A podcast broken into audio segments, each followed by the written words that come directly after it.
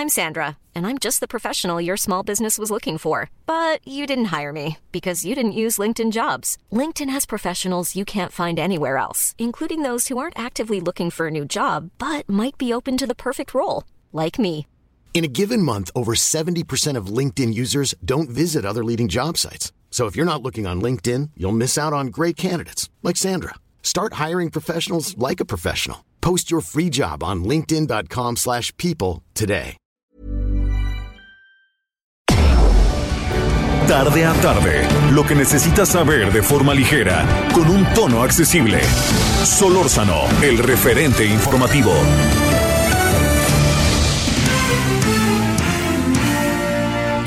Muy buenas tardes, gracias que está con nosotros. Hemos llegado al día lunes, arribando al mes de marzo.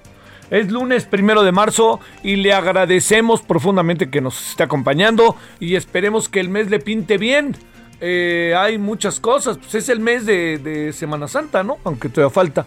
Eh, es el mes en donde, pues a ver si sí efectivamente hacen este las eh, se mantiene, ¿no? Un- más bien, se sube el nivel de juego con las vacunas, que sigue siendo ahí. En muchas cosas son realmente muy, muy, muy, muy pocas las, las, este, la, la, la, digamos, para la gran demanda es muy poca la, la, este, la cantidad de personas que, que hay, ¿no? Así de fácil. Bueno, esto que, que le cuento lo, lo planteo porque primero pues estamos en el mes de marzo, yo le agradezco que nos acompañe, que esté usted aquí con nosotros, pero no solo eso, sino que también, bueno, han pasado muchas cosas en las últimas horas. Vamos a ver cómo estuvo esta reunión, que todavía parece que está, entre el presidente Joe Biden y el presidente López Obrador. Eh, eh, para, para adelantar así rápidamente, diría yo, Vispen, para no, no, no, ni siquiera dejarla llegar, yo le diría que lo que sucede es que ah, algo que pasó es que el señor Joe Biden dijo, oigan, no les vamos a dar vacunas a los mexicanos, ¿eh? Primero resolvemos nuestro problema. Si alguien lo lanzó como un garlito, ahí como una ver si pega, pues ya les respondieron antes de que lo lanzaran y ya mejor ni lo planteen. Porque pues este, el señor, ni más ni menos que el señor Joe Biden, pues piensa en su país y en su gente y pues está muy bien. Es como cuando acá nos dijeron, lo que pasa es que vamos a mandarles vacunas a los países pobres que no tienen. Ahí sí que a ver quién se los cree, ¿no? Sinceramente, ahí sí no. Bueno, pero ese, ese tema, déjeme plantearlo de esta forma. Ese tema lo que tiene es eh, una, un, un conjunto de circunstancias que no se puede perder de vista todo lo que puede lo que puede suscitar. No tenemos vacunas el número que quisiéramos. Y ahí vamos este consiguiéndolas no ahí también hay que reconocer que, que ha habido un acaparamiento ha habido muchas variables que en verdad algunas de ellas son este bastante eh, bastante cuestionables, ¿no? Ahora sí que no marchen con el tema de, eh, con todo el tema de lo que tiene que ver con que este, los países ricos pues se apoderan de ellas. Ahora, aquí de nuevo volvió a aparecer una variable, ¿eh? Y ahí sí, como diría aquella, digan lo que digan los demás, ¿sabe cuál fue esa variable? Ni más ni menos que, ojo, que países que invierten en ciencia, países que invierten en eh, científicos, que están ahí de la mano de los, eh, de los científicos, si apoyan a las instituciones de eh, educación superior, si todo eso, los centros de investigación científica, si todo eso un país lo hace, pues ese país que lo está haciendo, yo le digo que ni más ni menos ese país hoy está teniendo resultados. Son los países que hoy tienen más vacunas. Porque no necesariamente se trata de que el gobierno lo haga, sino que da todo tipo de facilidades para que el gobierno lo haga. Para que el, gobierno da todo tipo de facilidades para que lo haga quien lo tiene que hacer. Laboratorios, sector privado, universidades, etcétera. Entonces el gobierno lo que hace es, así de fácil, abrir la puerta y decir, ¿qué necesitan? Bueno, yo les ayudo en esto. Hasta acá puedo llegar, pero yo apoyo y apoyo. Vea usted lo que ha pasado, ¿eh?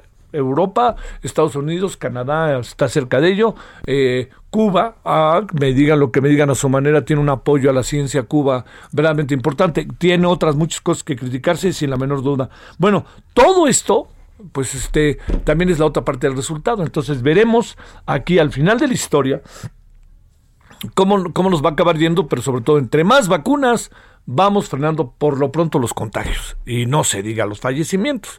Pero bueno, vamos a ver qué pasa. Pero entonces los estadounidenses dijeron, Nanay, no les vamos a dar vacunas, así que váyanse preparando. Bueno, ese es uno de los temas. Al rato le cuento porque está en curso todavía la reunión, una reunión importante que le concede también enorme importancia, por cierto, le debo de decir, eh, la, le, concede enorme importancia al presidente Biden. ¿eh? Esa es una buena noticia. Bueno, yo creo que tiene lógica, tampoco hay que jugarle a que desde aquel lado nos dicen qué hacer y qué no hacer. Yo creo que esos tiempos no, sí nos traen en algún sentido a veces el sartén por el mango, pero ya las cosas han cambiado y, y yo creo que no está en el ánimo de los dos gobiernos ni de los países. Eh, estará en algunos ciudadanos, pero entre nosotros no, no está, así se lo digo, eh, en ese momento no está en, en, en, un proceso, yo le diría como de ánimo, de que sí, que quién tiene el control y todas esas cosas. Yo ahí sí le diría que creo que no no, no creo pensarlo. No dudo que lo haya pensado. Algunos que, por ejemplo, fueron al Capitolio el 6 de enero. Bueno, esto que le, planteo eh, así de, fácil, yo lo que le, le digo es que eh, son de los temas que hay. Hay un tercer tema muy importante. El auditor superior de la federación se encuentra en este momento en, eh, en la Cámara de Diputados. Es una muy, muy larga y hasta cierto punto farragosa, ruda, pues como debe de ser, me parece, eh, comparecencia que por cierto solicitó el presidente que compareciera, ¿eh? no ni siquiera fueron los diputados, ya sabe que el presidente aquí, este, pues bueno, está, hace, perdón, en algún sentido así de asase. Y luego hubo un cuarto asunto, fíjese, un cuarto asunto, dentro de los muchos que hay, ¿eh? el cuarto asunto es que es un juez federal ordenó la aprehensión del exgobernador Nayarita José, del gobernador Nayarit José Sandoval Castañeda, y ahí le va, ¿sabe también de quién? De su hija así como se lo cuento. ¿Y sabe por qué este fue el, el, asunto? Pues porque a la hija el gobernador la puso como propietaria de una serie de, este, pues de propiedades. Y entonces la hija que a lo mejor ni la debe ni la teme tenía 18, 19 años y la hija, de no ser que sea parte de, ¿no? La hija también del, del asunto. Bueno, esto es eh, parte de lo que tenemos. Eh, ya le iré contando, ¿no? Cómo van dando las cosas. A mí me sigue pareciendo muy confuso lo que pasó con el tema de Félix Salgado Macedonio, salvo su mejor opinión. Lo veo verdaderamente confuso. Yo no entiendo qué, a qué quiso llegar Morena, la verdad. Sí, pero no, no, pero sí. Hay, no, no hubo una definición. Bueno, oiga, y otro, otro asunto que le quería también eh, eh, poner en la mesa que me parece que, que, que, merece la atención, pues es que estamos ahora sí que entrando a, a, la etapa, vamos a entrar cada vez a la etapa más intensa del proceso electoral. Y yo sigo pensando que, la verdad que se lo digo, que la oposición no tiene para dónde hacerse. Así se lo planteo. Yo no veo para dónde tiene, puede hacerse la oposición. No, no, no le veo patas para gallo el gobierno lo sabe. Yo diría que el gobierno si algo debería hacer, y le, perdón, la oposición si algo debería hacer y hasta a lo mejor le conviene, le diría, eso sería eh, llevar el tema de la este de las elecciones tratar de resolverlo y tratar de ganar lo que pueda, de lo perdido lo que aparezca, pero también le diría, la otra parte sabe cuál es, ni más ni menos que la que tiene que ver pensar en el 2024. Yo creo que pensar ahorita la oposición en lo que está pasando ahorita, pues va a resolver algunos problemas, pero no va a resolver este algo, ¿no? Y quién sabe si lo resuelva, ¿eh? O sea, podrá temperar eh, la forma en que el voy derecho y no me quito de este gobierno y de Morena, ¿no? Que llevan ventaja, vea las encuestas, etcétera. Pero la otra parte, que esta es la que ahí también está muy entre nosotros, pues es la que tiene que ver con si este hasta dónde puede llegar la oposición en este proceso de junio. Yo no creo que llegue muy lejos, ¿eh? tal cual se lo digo, pero sí creo que pueda hacer algo más, amarra, más amarrado, más trabajado de aquí al 2024. Y también tengo mis dudas del 2024, ¿eh? así tal cual. Bueno, oiga, pues este, yo le agradezco que esté con nosotros. Vamos a entrar en, en, en, en varios asuntos ahorita. Por lo pronto, pues a ver, vamos a ver si podemos entender qué pasó con el caso de Félix Salgado Macedonio. Entonces vamos a hablar con una legisladora metida en estos asuntos desde siempre, con un gran trabajo. A ver qué nos dice, si le parece. Bueno, son las 16 con 9, es primero de marzo del 2021 y le agradecemos que nos acompañe. Solórzano, el referente informativo.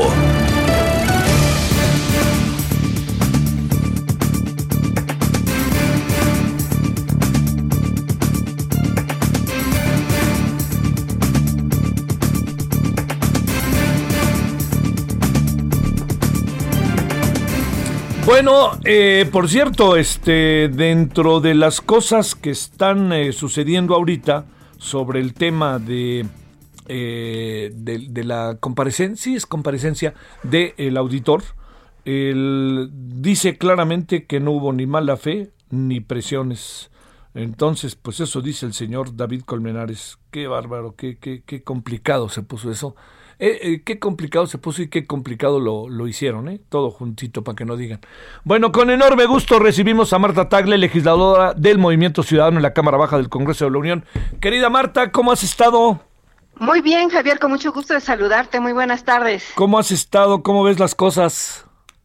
Pues mira, aquí estamos en medio de esta pandemia todavía con restricciones y sesionando a distancia, pero bueno, yo trato de ir generalmente a la Cámara y ya estamos en el último tramo de esta legislatura, querido Javier. Oye, Marta, ¿te tocó hoy la comparecencia de David Colmenares?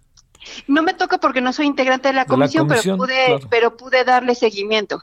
¿Y este le creemos al auditor o está asustado o no quiere o tiene otros datos o algo que pudieras percibir en lo que has podido ver, Marta?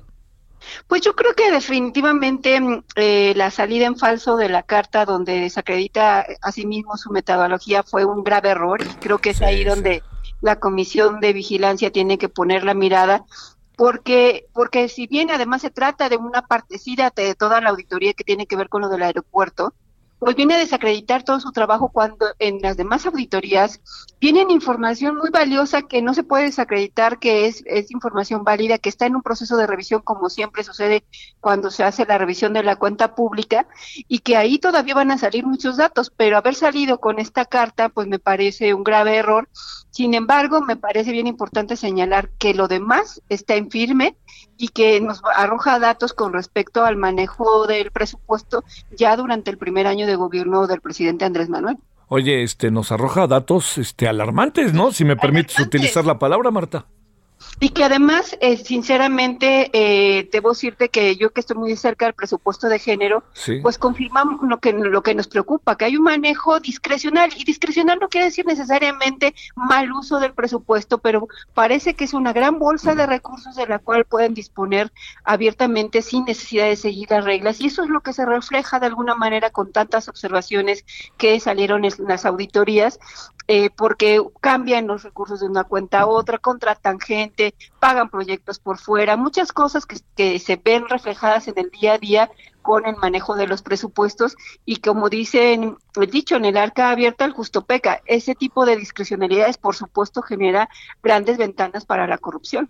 Sí ese es ahí ahí está el punto de partida porque además se, se vuelve en una gran paradoja Marta porque resulta que es lo que precisamente este gobierno lucha y lucha o por lo menos alienta a una lucha sistemática y, y lo pone como un eje fundamental de la gobernabilidad la la lucha contra la corrupción no Sí, además incluso tomaron medidas al inicio del gobierno, como por ejemplo el tema de modificar la ley orgánica para quitar todas las oficialías mayores de las dependencias y que todo se concentrara en la oficialía mayor de Hacienda.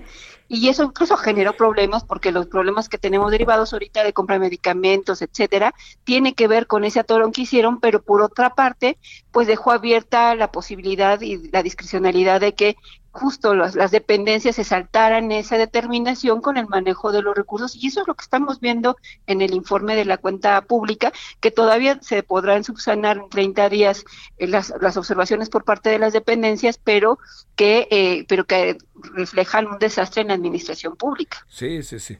Bueno, a ver, ese tema eh, te lo iba a plantear, Marta, porque sé que no estás en comisión, etcétera, pero sé que, que conoces muy al tanto muchas cuestiones del presupuesto y lo que ha pasado que se ha convertido en, en, a cierto punto en un escándalo todo el tema de la auditoría. A ver, el viernes en la noche eh, platicamos con Cici Carreras y platicamos también con Lorena Villavicencio y había una especie de eh, como de euforia por lo que había pasado.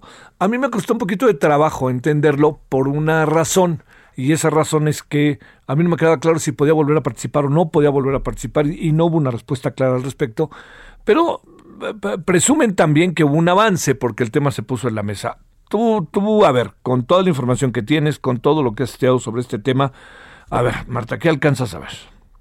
Sí, eh, eh, muchos festejábamos que la Comisión de Honor y Justicia finalmente eh, determinara o terminara el asunto de Félix Salgado Macedonio, con lo que parecía que podía esta reposición del procedimiento, pues dejarlo fuera de la contienda. Lo cierto es que conforme fueron pasando las horas y se conocieron los documentos generados, pues realmente salió peor el tema porque lo que señala la Comisión de Honor y Justicia, en pocas palabras, es que revisando la información no encuentran cómo acreditar los agravios de violencia, ¿no? O sea, con eso desacreditan que la persona haya cometido actos de violencia contra diferentes personas y tampoco pudieron eh, acreditar que no tuviera buena fama, ¿no? Cosa que, bueno, digo, estos días, eh, si algo ha estado en los medios, en información, es, es, son esos dos temas, ¿no? Y entonces, de alguna manera, le están limpiando la cara y además dicen que se va a reponer un proceso al cuarto para la hora cuando ya están a punto de arrancar las campañas en Guerrero. Es decir, no fue determinante, le dejan la posibilidad, por supuesto, de que se presente nuevamente a, la, a participar en, en, en, en, la, en las candidaturas de Morena. Es muy probable que incluso pueda quedar, pero que además este eh, que salga con la cara limpia, ¿no? Porque prácticamente dicen que no es una persona que haya goce de mala fama, ¿no? Y, que no encuentran ni, nada para acreditar la violencia. Oye, el, el asunto está en que como sea, eh, también se va perfilando que si no es él, sea una mujer, que yo creo que también, digamos, tiene un lado positivo, pero también un lado, si me permites, este, convenenciero del asunto. Este, eh, porque el otro tema está en que Amílcar Sandoval ya dijo que él no va y hasta se lo agradeció Félix Salgado Macedonio. Sí, me parece que ese es el tema. Pablo Almícar ya terminó diciendo que se retira de la contienda. Hay otros perfiles que se están eh, eh, postulando desde Nestora, Adela Román, que fue la alcaldesa de Acapulco, y Luis Walton, entiendo que son los que están ahorita que son los tres, y, bueno, y, me parece que sí, sin duda el, poner a una mujer buscaría el que el eso, el que el utilizar el tema pero yo creo que de entrada sería importante que quitaran la candidatura. Y la verdad de las cosas es que como veo todavía eso no es claro. Digo eh, están dispuestos en, por lo que hemos oído todavía el presidente hoy en la mañana están dispuestos a cargar con esa candidatura porque siguen insistiendo en que es una campaña de la oposición y son politiquerías pues cuando eh, eh, Félix Salgado Macedonio es el motrón de, de muestra de lo que significa el pacto, una persona que puede violentar a las mujeres, de que no tiene sanción, de que puede seguirlo haciendo y que no hay ninguna consecuencia, y eso es la muestra eh, de, lo que es Félix Salgado Macedonio. ¿Qué te pareció las reacciones, qué te han parecido las reacciones del presidente en este sentido? Confirma, el otro platicábamos con un, con, con un grupo de mujeres que nos decían, eh, reconociendo que, pues, que el presidente se mantiene lo mismo, dice, hay que insistir para convencerlo. ¿Se puede insistir para convencer al presidente o, crees que esto es un asunto que está ya tan enquistado, tan metido en él que pues pensemos en otra cosa más que tratar de convencerlo para, para que cambie su opinión? Sí, no, como lo conocemos desde hace muchos años y, de manera particular desde que es presidente, pues cuando se empecina en algo hace justamente lo contrario. Entonces me parece que no hay no va a haber manera de hacerlo cambiar de opinión con respecto a este tema. Al contrario, ha venido eh, eh, eh, concentrando su idea de que es una campaña en su contra, lo ha vuelto algo personal, ¿no? Y lo que hubiéramos esperado del presidente, sinceramente, era que ni siquiera se metiera en el proceso electoral diciendo eso, yo no me toca meterme en el proceso electoral, y se hubiera puesto del lado de las víctimas, ser una exigencia de que la Fiscalía del Estado investigara y sancionara y hiciera lo que le correspondía sin meter las manos por un candidato u otro, pero desafortunadamente el, el, ánimo eh, eh, pues para apoyar a Félix le gana todo el tiempo y además, insisto, ahora lo quiere pintar como un asunto de la campaña de la oposición en su contra este y, y, y, no voltea ni siquiera a ver dónde está en el tema de las demandas y denuncias por violencia sexual que ha cometido el candidato. Oye, eh, para cerrar, este, te planteo, la, la reacción de la dirección de Morena también ha sido un poco como, como, híjole, como de devaneos, ¿no? Este, a Mario Delgado no acaba de decir, pues sí, no, no, sí, ¿verdad? No, no, realmente muy lamentable la comunicación que hizo después de, que salió lo de la Comisión de Honor y Justicia, pues realmente raya en, en lo patético porque con tal de no incomodar la posición del presidente, se movió todo el tiempo entre que sí hay que, que, que reponer el procedimiento, pero que Félix tiene a salvo sus derechos y que podía nuevamente presentarse a la contienda. Entonces, todo el tiempo ha tenido que navegar en esa posibilidad y eso no le ha permitido eh, eh, pues tener una postura clara al respecto. Pero lo cierto es que la secretaria general Citlali y muchas otras eh, legisladoras y militantes de Morena han, han, hablado y de ellas no, dice nada el presidente, todo dice que incluso hoy habló de las legisladoras del PAN diciendo que es un asunto de conservadurismo, pero no ha dicho nada también de los pronunciamientos que ha habido de propias mujeres dentro del gabinete y de las legisladoras y que se consideran militantes de Morena. ¿Qué pasará por ahí, Marta, para cerrar la conversación? ¿Qué supones que pasa? Eh, es un asunto que, que, crece y crece, pero se va convirtiendo también en un asunto, en verdad que te lo digo, complicadísimo. Y yo creo que, bueno, pues, o, a lo mejor uno sobrevalora ciertas cosas, pero uno como que alcanza a ver que que esta es este no es un es un yachol, es un cállate chachalaca, le va a pegar al presidente, uno supondría, ¿no? Y él que es un hombre que le gusta sobrevivir en lo político, pues uno uno diría por dónde, ¿no? Pues mire, me parece que desde el inicio de su administración eh, eh, ha hecho, él mismo ha hecho de, de las mujeres un frente ¿no? O sea, en lugar de tratar de entender, atender el tema, de escuchar a las mujeres que están cerca de él, pues se ha empeñado en ponerlas en su contra todo el tiempo. Y me parece que, que si, si hay algún tema que le cuesta al presidente, no solamente tratar, sino le cuesta electoralmente, sin duda son todos los temas que tienen que ver con las mujeres. Y esta, esta pues sin duda es una afrenta directa al tema de la violencia contra las mujeres y todo lo que se ha venido demandando durante estos dos años. Y nuevamente es una señal equivocada para el movimiento de mujeres que con esto pues le está diciendo no me importa lo que ustedes piensen, yo voy a seguir en la misma y, nuevamente es un frente. Entonces yo creo que sí, aunque quedara de candidato o no quedara de candidato es un tema que las mujeres no van a bajar la guardia, que las mujeres del feminismo tampoco se van a dejar usar por ningún partido político y que van a seguir insistiendo hasta que esto cambie, porque me parece que sí ya es una, un asunto de afrenta directa contra las feministas y ya no están dispuestas a quedarse calladas. Veremos qué sucede este 8 de marzo próximo. No tenemos condiciones para manifestaciones masivas, pero sin duda habrá múltiples expresiones de manifestación y de enojo este 8 de marzo y, y sin duda la, una, uno de los temas centrales va a ser el asunto de la candidatura de Félix Salgado. Te mando un gran saludo, Marta Tagle, legisladora, y muchas gracias que estuviste con nosotros. Al contrario, muchas gracias a ti, Javier. Con gusto saludarte. Muy buenas tardes. El gusto es mío. Es Marta Tagle, legisladora del Movimiento Ciudadano en la Cámara Baja del Congreso de la Unión. Bueno, ahora las 16 eh, con 22 en la hora del centro.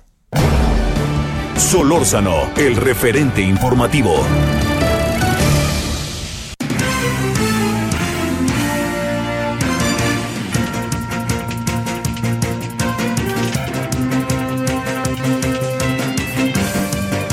Bueno, fíjese que a eso de las 14 horas en San Luis Potosí, eh, todo indica cerca de su domicilio, eh, resulta que eh, pues el presidente de la Coparmex, el presidente de la Coparmex fue asesinado, un atentado. A ver, Pepe Alemán, ¿por qué no nos cuentas qué pasó por allá? ¿Qué información tienes al momento? Adelante, Pepe. Gracias, Javier. Pues sí, lamentablemente, aunque es de manera extraoficial, pero se ha confirmado la muerte del presidente local, del presidente en San Luis Potosí de la Coparmex, Julio César Galindo Pérez, quien hace unos eh, aproximadamente una hora sufrió un atentado a balazos al poniente de la capital potosina. Eh, las informaciones iniciales apuntan a que fue un vehículo en movimiento, sujetos en un vehículo en movimiento quienes accionaron armas en su contra, armas de fuego, y fue trasladado a un hospital donde hace unos minutos ya trasciende que ha perdido la vida. Eh, Julio César Galindo Pérez eh, se ha distinguido en las últimas semanas por tener un activismo político muy fuerte, tuvo reuniones con, con Alejandro Moreno Cárdenas, con Alito, estuvo con Marco Cortés también, con todo el sector de la alianza empresarial para eh, pedir que hubiera civilidad en el proceso electoral eh, ya la, el, el, el, comunicado eh, oficial, al parecer lo están preparando, pero extraoficialmente nos, nos informan que ya ha perdido la vida, desafortunadamente, Javier. Muy en breve, Pepe, para irnos a la pausa, te pregunto, ¿había como algún antecedente respecto a algo que pudiera decirse sobre eh, el presidente de la Coparmex? Fíjate que no, incluso yo estuve personalmente platicando con él el pasado viernes. Mira. Nos texteamos incluso por WhatsApp y solamente se, advertía muy tranquilo, no no mencionó ninguna amenaza en su contra, solamente hacía los llamados, nuevamente los exhortos a que eh, hubiera civilidad. El referente informativo regresa luego de una pausa. Estamos de regreso con el referente informativo. Buenas tardes, qué gusto saludarlos queridos amigos. Estamos en el espacio de Javier Solórzano en el referente informativo.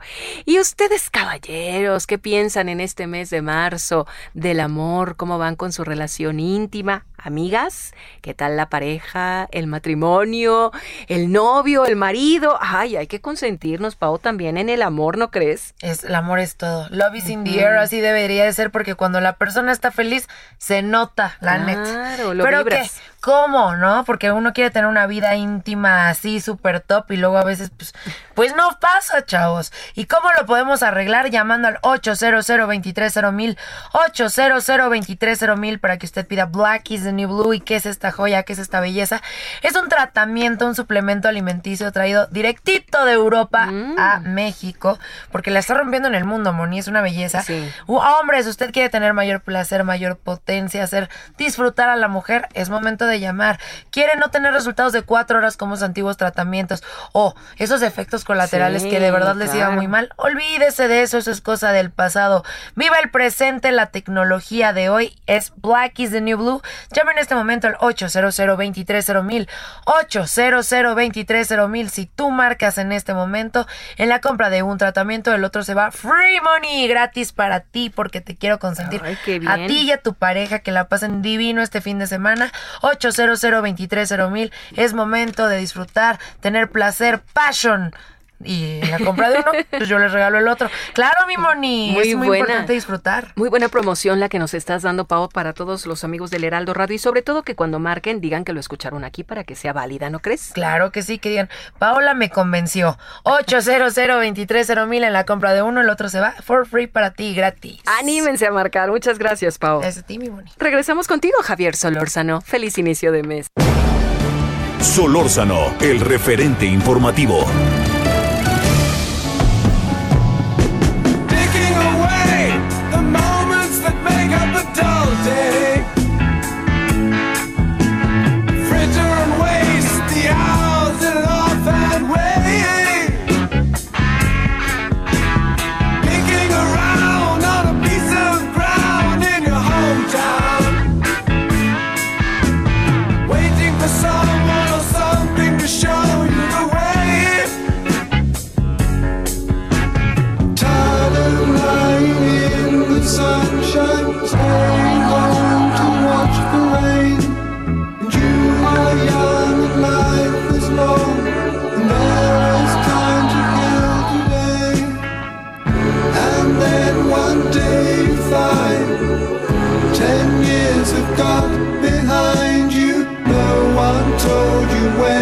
run. You missed the starting gun.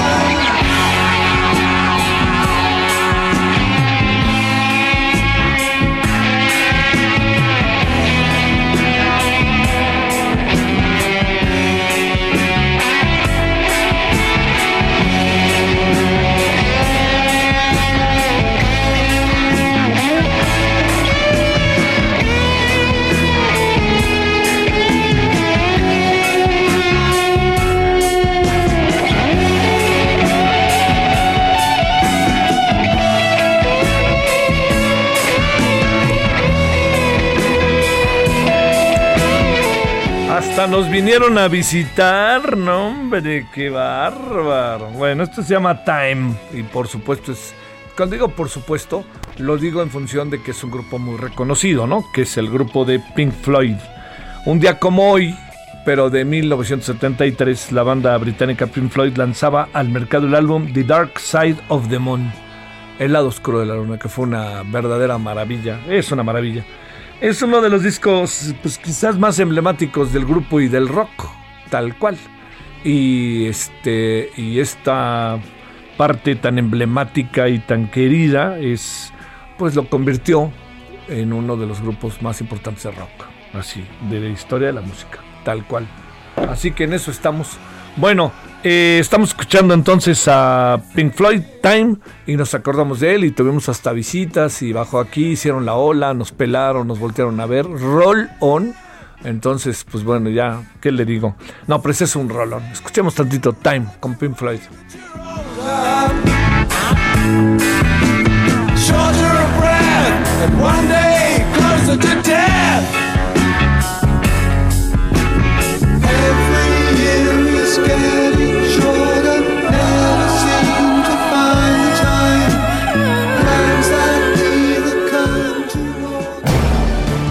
Solórzano, el referente informativo.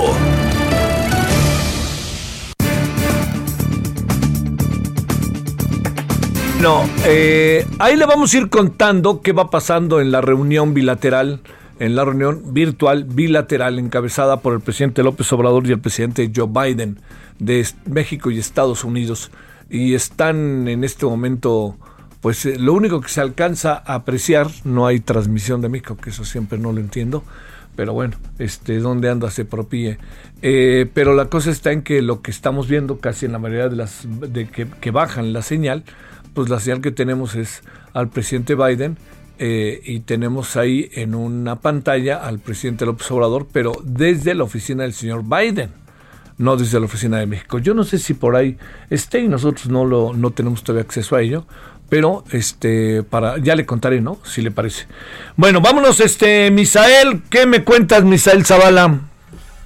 Hola Javier, buenas tardes, buenas tardes al auditorio. Pues hoy eh, te cuento la, la, conferencia de prensa mañanera. El presidente Andrés Manuel López Obrador resaltó que 25, 25 gobernadores eh, entre ellos seis emanados de Acción Nacional, pues ya firmaron el Acuerdo Nacional por la Democracia para los comicios eh, de este año, el cual significa pues que los gobernadores, 25 gobernadores, han aceptado eh, de manera respetuosa por parte del presidente, pues no intervenir en las próximas elecciones del 6 de junio. En esta conferencia matutina, el presidente López Obrador, eh, pues dijo que entre los gobernadores que firmaron este acuerdo están los eh, de, de extracción panista, por ejemplo, está eh, Francisco Javier Cabeza de Vaca de Tamaulipas, está Javier Corral de Chihuahua, también está José Rosa Saispuro de Durango, eh, también Diego Sinue de Guanajuato, Antonio Echevarría de Nayarit y Francisco Domínguez de Querétaro. También firmaron este acuerdo eh, gobernadores, por ejemplo, de la Ciudad de México, bueno, la jefa de gobierno de la Ciudad de México, Claudia Sheinbaum, también están los gobernadores de Baja California, de Chiapas, de Coahuila, Colima y el Estado de México. El presidente resaltó que hay voluntad política por parte de la presidencia de la República para eh, pues garantizar unas elecciones democráticas el próximo 6 de junio, donde pues eh, al menos 15 gubernaturas van a ser renovadas y bueno, habrá muchísimos más cargos, además de la Cámara de Diputados, que se renovarán. También eh, el presidente López Obrador pidió a la Cámara de Diputados que eh, revele el expediente de la investigación y la petición de desafuero al gobernador de Tamaulipas, Francisco Javier Cabeza de Vaca, para garantizar el derecho a la información y que no haya manipulación en este proceso, así lo dijo el mandatario en esta conferencia de prensa mañanera donde exhortó a los diputados federales a que suban el expediente de la investigación de Cabeza de Vaca del gobernador de Tamaulipas a las redes sociales, como lo hizo el gobierno con la investigación de que realizó Estados Unidos contra el exsecretario de la Defensa Nacional, Salvador Cienfuegos. Esto lo dijo el presidente López Obrador eh, y bueno, cuestionado sobre esta manifestación de apoyo que ayer se, se llevó a cabo en Tamaulipas a favor del gobernador Cabeza de Vaca por esta situación del desafuero que están pidiendo por parte de la Fiscalía General de la República, el presidente evadió un poco hablar de este tema, pero sí insistió en que el expediente se debe transparentar porque no se conocen los hechos por que se está acostando al gobernador tamaulipeco, eh, pues dijo el, el presidente López Obrador, solo se conoce a grandes rasgos que la indagatoria es por lavado de dinero, delincuencia organizada y defraudación fiscal. Además, también el presidente pues se desmarcó de estas acusaciones eh, y dijo que bueno él eh, no fabrica expedientes, tampoco eh, ha salido un expediente de la de Palacio Nacional en contra del gobernador de Tamaulipas y que es tema de la Fiscalía General de la República. Y Javier, finalmente, como bien lo comentas, hace unos minutos arrancó esta reunión entre el presidente Andrés Manuel López Obrador y su homólogo estadounidense Joe Biden, donde, bueno, en la mañana el presidente López Obrador adelantó que eh, la pandemia por COVID-19, sobre todo la vacunación, también la seguridad y migración y el Tratado México Estados Unidos Canadá serían los temas centrales de esta eh, de esta de esta comunicación que sostienen en estos momentos ambos mandatarios. Y bueno durante esta conferencia igual eh, de prensa mañanera el presidente pues detalló que habrá un diálogo libre pero sobre todo de amistad y bueno dijo que en la primera llamada telefónica que hizo con Joe Biden alrededor de hace dos meses Javier pues el presidente estadounidense dijo que, bueno, no ve a México como el patio trasero de Estados Unidos. Eso fue lo que resaltó hoy el presidente Andrés Manuel López Obrador en esta conferencia de prensa mañanera y en unos momentos más ya tendremos más información acerca de lo que vendría eh, estar sucediendo en esta en esta eh, reunión entre los dos mandatarios. Javier. Sale, te mando un saludo, Misael, muchas gracias. Gracias, Javier. Buenas tardes. Misael Zavala, sí, como coneco, ¿verdad? Sí. Misael Zavala, sabe, eh, digamos, en este, en este tema de las llama, de los encuentros como el que estamos haciendo referencia, sí le cuento algo. Lo, lo que pasa es que, eh, digamos, eh, en, en, esta reunión en donde hay información pública, pues está, no, quizás no todo va a estar transmitiéndose. Hay muchas cosas que quedan en lo que nos cuentan. Entonces lo que nos cuentan la gente de Biden y la gente del Obrador, pues nos dicen está pasando esto. No sabemos si efectivamente está pasando o no está pasando. Es la versión que ellos nos dan. Lo que sí vemos, pues es lo que usted tiene ahí enfrente en las pantallas de, de todas las, este, de diferentes medios y de diferentes portales.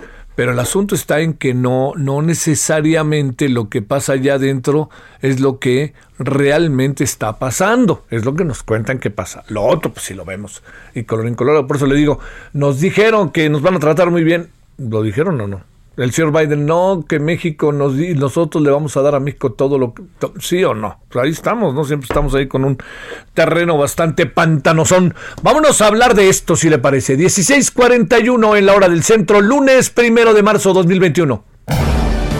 Solórzano, el referente informativo.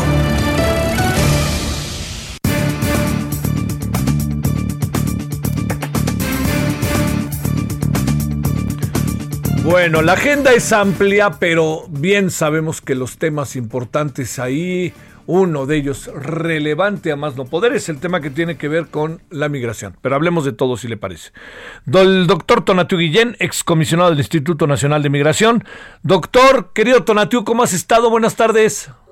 Querido Javier, qué gusto. Encantado de saludarte. ¿Qué vas? especial. ¿Qué vas viendo, querido Tonatiu, de lo que está pasando? No está todo, pero ¿qué vas viendo de lo que está pasando?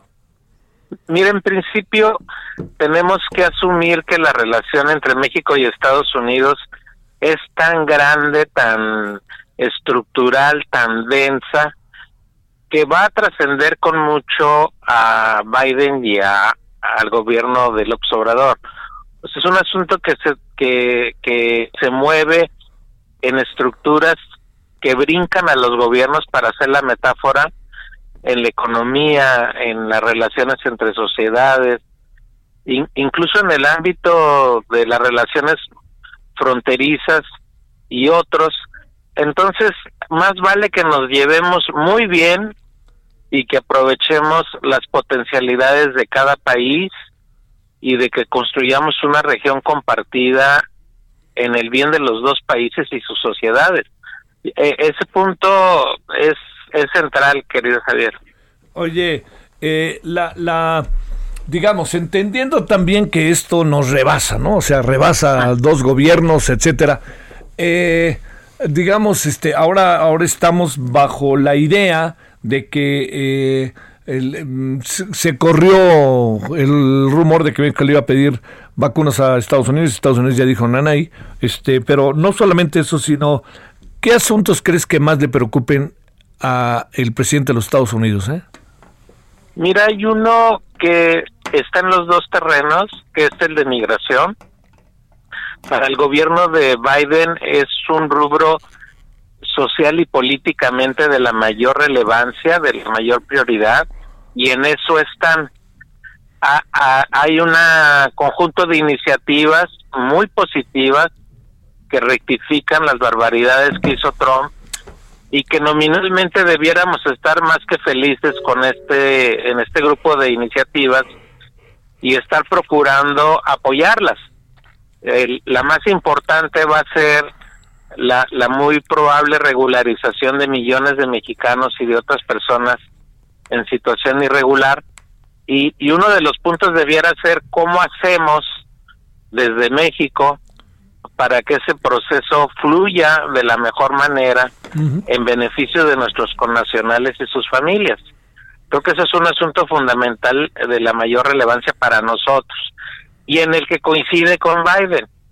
Y los otros están relacionados con la migración irregular desde Centroamérica. También ahí hay otro punto de coincidencia que ojalá hubiera ocurrido hace algunos años, un par de años, pero que es el es el reconocer que hay factores de carácter estructural, e, económico, social y político que hace de la migración un evento forzado para miles de personas. Entonces ese tono que reconoció y reconoce el gobierno de López Obrador debiera ser otro punto de coincidencia para la inversión sobre el desarrollo. Y, y, y ese esos esos puntos eh, lamentablemente no no no veo que estén con el énfasis suficiente desde nuestro lado. Y, ahí es donde eh, pues a ver cuánto corregimos de la política de contención cuánto corregimos de, de la mano dura pero ese es uno de los temas en los que debiéramos estar dialogando de manera muy muy compatible y, ojalá ocurra en este encuentro. Eh, a ver, este, esto de legalizar o de contratar migrantes allá en los Estados Unidos, eh, ¿qué piensas de eso? Que es una idea que ha soltado el presidente López Obrador. Está ya en el paquete de reformas propuesto por el gobierno de Biden. El, el, no solo es la regularización, sino también fortalecer el, el flujo de un, de un mercado laboral que existe, de hecho, que es muy grande y que lo necesitan. Entonces, no está mal plantearlo. Creo que los términos utilizados por el presidente López Obrador habría que darles un, un matiz porque no se trata de, de, de, de solamente de legalizar, incluso es una palabra que a lo mejor está fuera de, del escenario porque no estamos hablando de personas que hagan algo ilegal. El, el, el asunto es más bien cómo crear un marco que amplifique lo que ya tenemos, porque eso ya existe. Entonces lo tenemos que amplificarlo, extenderlo, hacerlo mayor, pero nuevamente estamos hablando de un rubro que ya está en el mapa de lo planteado por Biden y que debiera ser bien dialogado, bien recibido y tener productos. Sí. Oye, eh, ¿debimos habernos puesto más a las vivas con Biden desde el principio o, o digamos que eso era el camino que, que al fin y al cabo pues conocemos al presidente y sabemos que el presidente esas cosas las lleva muy, muy, muy a su manera, ¿no? Yo pienso que estamos con retrasos. Sí y sí debimos haber puesto el mayor entusiasmo en, en, en, lo simbólico, sin duda, o sea, debíamos haber estado más que presentes y con felicitaciones y potencialidades de acuerdos desde hace rato. Y eh, no lo hemos hecho. Ahí creo que todavía respiramos la herencia del gobierno de Trump y lo mucho que cedimos con el gobierno de Trump. Entonces ese ese esa tensión entre comillas porque debiera suprimirse de inmediato, porque nos interesa y nos conviene. Ojalá eh, se, se corrija ahora en esta reunión virtual y que terminemos realmente dialogando en donde nominalmente debiéramos estar porque formalmente nos estamos compatibles como nunca. Ah. Como hace mucho tiempo nominalmente debiéramos estar compatibles. Y ese punto es el que sí nos estamos retrasando y me temo que en algunos momentos pareciera que el gobierno de López Obrador buscara alguna tensión. Creo que en especial el, el asunto energético pudiera eh, este, utilizarse en el sentido de generar un, un ambiente de diferencias también innecesario, pero hay ahí una preocupación que no que el expreso allá está en el ambiente de, de un de una búsqueda innecesaria reitero de diferencias en el campo cuando tenemos acuerdos firmados en la materia. Sí. Oye eh, a ver entonces este el tema energético medio ambiente el tema migratorio el tema este eh, la geopolítica no tanto, digamos, Europa, China, de esos temas que uno piensa podrían ser, pues en otro tiempo quizás hablando de los bloques, etcétera, no, no, no entra tanto en la cabeza de si los chinos están metiendo en México inversiones o, o si entra. Yo, yo pienso que sería una cuestión marginal.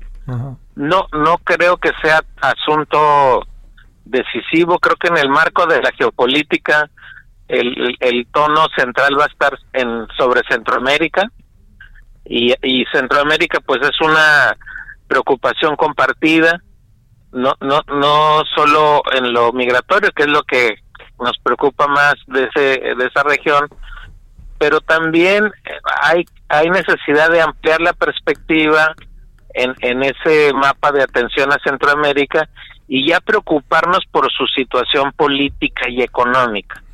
Así como en los 80, sobre todo México tuvo un liderazgo importante para la conciliación y, apertura democrática en Centroamérica, debiéramos volver sobre el mismo punto porque es parte de los problemas que desde allá están generando migración. Entonces, en el mapa de la geopolítica, eh, no creo que la, la discusión avance a cuestiones mucho más distantes que lo que nos queda Centroamérica, que para los dos países pues sigue siendo el gran asunto. Venezuela y Cuba. No eh, deben estar, pero no creo que estén tan cercanas. Sí, claro. Entonces ahí ahí ahí me, me, me da la impresión de que se está construyendo el, el mapa de principios y de referencias de la relación bilateral. No, no, no estamos todavía para dar una reflexión adicional de ello, porque sin duda de lo bilateral, pues derivará cómo vemos al resto del mundo. Claro, Pero mientras no tengamos el mapa de lo bilateral definido, y, y sigamos todavía entre si nos llevamos bien o nos llevamos mal, lo cual, reitero, me parece absolutamente innecesario, pues no, no, no podremos actuar de una manera conjunta en lo que en lo que son nuestras prioridades. Reitero, Centroamérica es una prioridad que debiéramos estar tratando incluso con Canadá por lo menos. Oye, este, no, a ver, ¿habrá mucho o habrá poco y qué, qué supones? yo tengo una expectativa esperanzadora de que se acuerden sobre todo este primer marco de, de si nos entendemos, Ándale. si compartimos, si tenemos intereses este definidos que nos que nos obligan a actuar de manera conjunta y, y mucho menos la parte de diferencias que, que en todo caso estarán creo sobre la cuestión energética. Sí. Pero si logramos un diálogo y reconocernos de que finalmente estamos en una estructura que, que nos trasciende, que, que es mucho mayor que nuestros intereses inmediatos como gobiernos, si esa visión dominara de que, de que hay asuntos mucho de más trascendencia que alguna diferencia de coyuntura, lograremos avanzar. Y si no pues malas noticias mi querido Javier porque eh, porque no tendremos manera de ni de resolver las coyunturas de lo inmediato que es que es la, cuestión de migración que son las, las diferencias económicas que pudiéramos tener y otras áreas de cooperación sustantivas tanto en áreas como salud que ya que ya vimos que ahí hay un asunto no no no fácil, no fácil y, y asuntos como las fronteras Javier que sabes que son pues parte central de la relación bilateral Te mando un gran saludo, doctor Tonatio Guillén, muchas gracias. Igualmente, querido Javier. Gracias. Gracias y hasta pronto. Bueno, dentro de las primeras declaraciones que se han suscitado, este, eh, que se han escuchado, porque hay una parte que sí se está conociendo del encuentro entre los presidentes virtual. Estados Unidos tratará a México como un igual, dice Biden en su primera reunión, que es una muy buena noticia. ¿Sabe por qué? Acuérdese cómo nos trataba el tal Trump, ¿no? Pero ponemos cara de que aquí no pasaba nada. Claro que sí pasaba. Entonces, este, no va a ser que nos traten ahora bien y no sepamos qué hacer, ¿eh? Porque eso estaría terriblemente mal. Bueno, vámonos a la pausa, estamos de vuelta.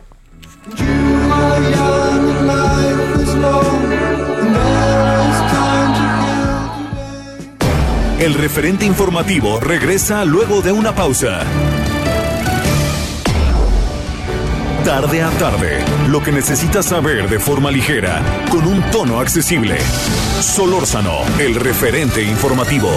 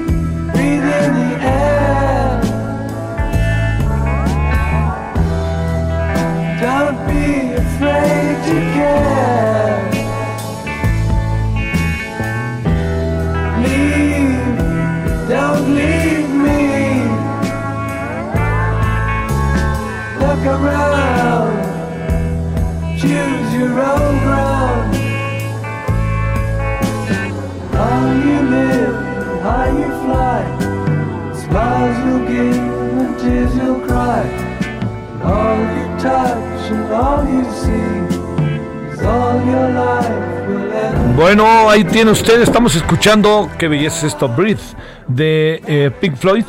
Eh, un día como hoy, un primero de marzo de 1973, la banda británica Pink Floyd lanzaba al mercado pues eh, este gran álbum que fue un álbum, es un álbum histórico en la música que se llama El lado oscuro de la luna, The Dark Side of the Moon, uno de los discos más emblemáticos del rock, del grupo y de todo eso, ¿no? Es un momento muy importante, fue un momento muy importante de la música, de la historia de la música y lo sigue siendo. Breathe, respira.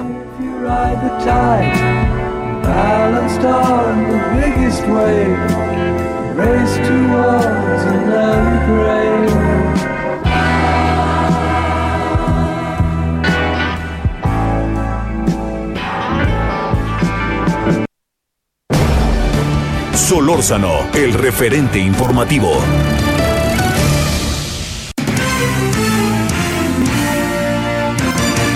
No, se aparecieron los guantes de box ahorita, ¿eh? Bueno, bueno. Oiga, fíjese, ¿sabe cómo empezó el presidente López Obrador su, su participación? Bueno, sobre todo planteando, ¿no? Que es importante una relación de respeto y soberanía, pero con algo que me pareció muy, muy, incluso hasta, si me permite, juguetón, ¿no? Se le atribuye, dice López Obrador, a Porfirio Díaz una frase. Pobre México, tan lejos de Dios y tan cerca de los Estados Unidos. Y ahora puedo decir que es bueno que México esté tan cerca de Dios y no tan lejos de los Estados Unidos. Bueno, eso está bien. Y otra cosa, fíjese también, Biden recordó que su visita a México dio sus respetos, había dado sus respetos a la Virgen de Guadalupe que tenía un rosario de aquella visita, el cual usaba su hijo Bo cuando murió. Le recuerdo que además Joe Biden es católico y muy católico. ¿eh? Eh, destacó el presidente que es la segunda reunión, que Estados Unidos son y México son más fuertes cuando están juntos. En la administración Obama-Biden nosotros hicimos un compromiso de que íbamos a tratar a México con igualdad, no alguien que está al sur de la frontera. Lo que hagan en México y el éxito que tenga impacta dramáticamente para cómo se verá el resto del hemisferio. Eh, recordó a César Chávez, que hay ahí, está ansioso de comenzar nuestro diálogo. Bueno, qué bueno, en verdad que, esto camine, como lo decíamos hace rato. Eh, hay diferencias, sí, pero que haya coincidencias, ese es el asunto, y las coincidencias, eh, bueno, y coincidencias que, mire, que haya formas de entendimiento. Las coincidencias luego se vuelve uno medio loco con ellas, pero que haya formas de entendimiento. Eso sería una cosa muy, me parece muy importante. Bueno, hay un debate que cada vez está más movido, más intenso, más fuerte allá en Quintana Roo respecto a la despenalización del aborto en el Congreso local. Van y vienen de debates, discusiones, etcétera.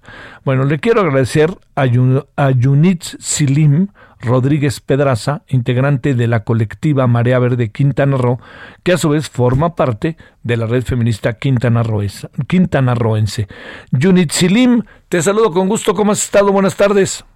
Hola, hola, buenas tardes, muchas gracias por el espacio, saludos a todos sus radioescuchas. Y pues bueno, estamos aquí resistiendo. ¿Qué tal, qué tal si empezamos a casi casi que un poquito como de cero? A ver, ¿cómo, ¿cómo va todo? ¿Cuál ha sido la ruta que ha seguido todo este asunto? ¿Y por qué estamos en este toma y daca allí en el Congreso en donde parece que sí, luego parece que no? En fin, decir, ¿cuál es tu, tu, tu percepción del asunto? Bueno, nuestra percepción como red feminista quintanarroense es que el Estado se ha negado a legislar a favor de nuestros derechos.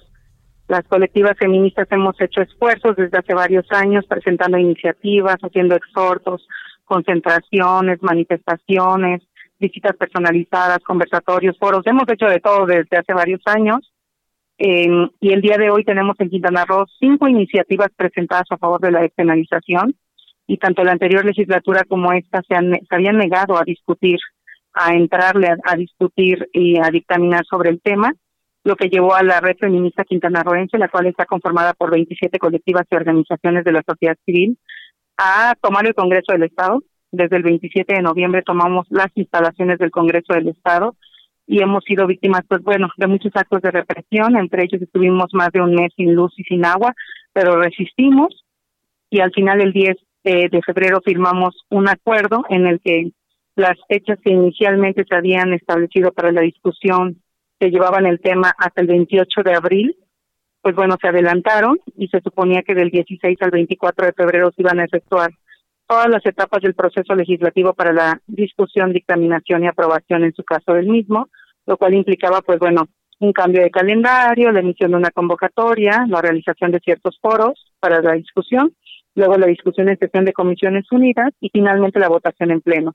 Sin embargo, pues bueno, el miércoles pasado lo que observamos fue que el bloque eh, del PAN y del PRI en el Estado, que siempre han estado en contra de los derechos de las mujeres, pues obstaculizaron el avance de la dictaminación en sesión de comisiones unidas, rompieron el quórum y eso implicó que, bueno, el, el acuerdo que firmamos el 10 de febrero se rompiera, razón por la que el 25 de febrero tomamos nuevamente el total de las instalaciones del Congreso y ya no permitimos la coexistencia que se daba desde el 10 de febrero hasta el 24 inclusive. Y pues bueno, el día de hoy justamente suscribimos eh, un nuevo acuerdo a partir del cual el día de mañana, martes 2 de marzo, se va a reanudar la sesión de comisiones unidas, esperando que no vuelva a romperse el quórum y que se pueda tener un dictamen a favor de la despenalización y en su caso se suba al pleno, si no es el día de mañana, día 2, el día 3 de marzo. Esto lleva a que Quintana Roo pudiera llegar a ser la tercera entidad de la República en donde los derechos de las mujeres, eh, los derechos sexuales y reproductivos se reconocen. Debemos recordar que el Estado no nos otorga nada, ya tenemos esos derechos y que además están reconocidos eh, convencional, constitucionalmente y en todos los marcos normativos, incluso en criterios de la Suprema Corte de Justicia de la Nación, sentencias de la Corte Interamericana, pues bueno, están reconocidos como derechos humanos. Entonces, así estamos en Quintana Roo, estamos a la espera de que nuestros legisladores y legisladoras, por fin, después de más de cuatro años de omisión legislativa, dictaminen sobre la despenalización del aborto. A ver, este, eh, hay, hay como muchos asuntos, eh, eh, Silim. Eh, déjame plantearte uno. Eh, Morena, que juega algún papel o no juega algún papel realmente, porque ha sido, entiendo que hay como de repente diferencias de opiniones entre al interior del propio Morena a nivel nacional. Lo estamos viendo con algunos asuntos que están entre nosotros, ¿no? Claro, pues bueno, Morena, PT y Partido Verde Ecologista de México son coalición y son mayoría en el Congreso del Estado de Quintana Roo. Eh, al final, entre ellos incluso, pues hay posturas en las que no definen si están a favor o en contra, pero nosotras insistimos en que independientemente del partido político al que pertenezcan, todas las y los servidores públicos están obligados a que su actuación esté apegada al enfoque en derechos humanos y con perspectiva de género. Por tanto, nosotras hemos insistido siempre en que lo que queremos es el acto jurídico de la dictaminación y que en caso de que se vote en contra, pues bueno, estarían votando en contra del avance de los derechos sexuales y reproductivos, en contra de la progresividad de los derechos humanos y en todo caso, pues bueno, efectuaríamos las impugnaciones correspondientes para hacer ver a las y los servidores públicos, independientemente del partido del que emanen, que todos ellos y todas ellas están obligadas a legislar y a realizar su actuación con base en estos principios que son de progresividad, interdependencia y sobre todo el control convencional al que deben sujetar todos sus actos.